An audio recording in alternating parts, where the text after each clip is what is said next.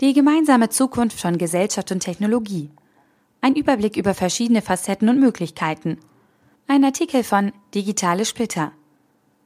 Rechtzeitig vor der Frankfurter Buchmesse erscheint am Mittwoch die deutsche Ausgabe von The Second Machine Age, wie die nächste digitale Revolution unser aller Leben verändern wird, der Professoren Eric Brynjolfsson und Andrew McAfee. Lesenswert. Die gemeinsame Zukunft von Gesellschaft und Technologie beschäftigt mich seit Jahren intensiv.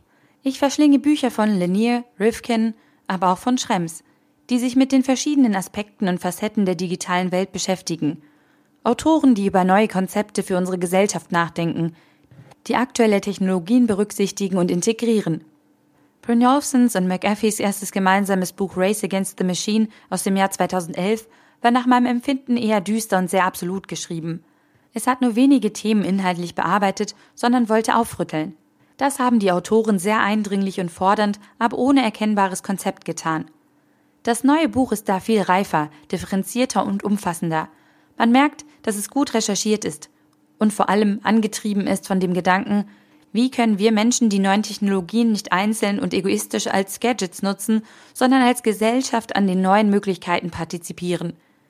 Mit dem Vergleich zur ersten industriellen Revolution First Machine Age, machen Brynjolfsson und McAfee uns eindringlich bewusst, dass uns tiefgreifende Veränderungen bevorstehen, wenn wir nicht unter die Räder kommen wollen. Aber sie zeigen auch die großen Chancen der Technologien auf.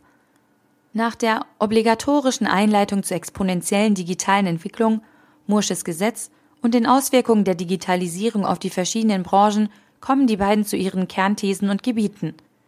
Warum wird die Innovationsgeschwindigkeit ab jetzt auf diesem hohen Niveau bleiben oder sogar weiter zunehmen? Rekombination. Wohin wird es realistisch mit der künstlichen Intelligenz gehen? Was werden Menschen in ein paar Jahren immer noch besser machen als Maschinen?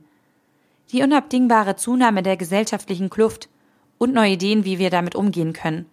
Neue Konzepte für das Bruttosozialprodukt und was wir in Zukunft besteuern sollten. Anhand dieses kurzen inhaltlichen Abrisses wird schon deutlich, mit wie vielen verschiedenen Bereichen unseres Lebens sich die Autoren auseinandersetzen. Schließlich forschen beide im Bereich der Auswirkungen und Vorteile von IT auf Unternehmensproduktivität und Wirtschaft allgemein. Und das spürt man als Leser. Brynjolfsson und McAfee denken deutlich digitaler als der Soziologe Rifkin. Weniger idealistisch als der Informatiker und Künstler Lanier, aber dennoch optimistisch im Hinblick auf die Chancen der digitalen Zukunft.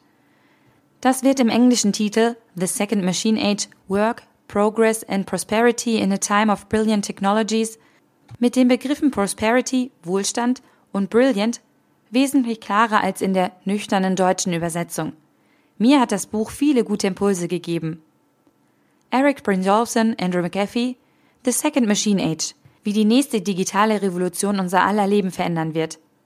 Erschienen im Plassen Verlag am 1. Oktober 2014 400 Seiten für 24,99 Euro, in der Kindle-Ausgabe für 19,99 Euro.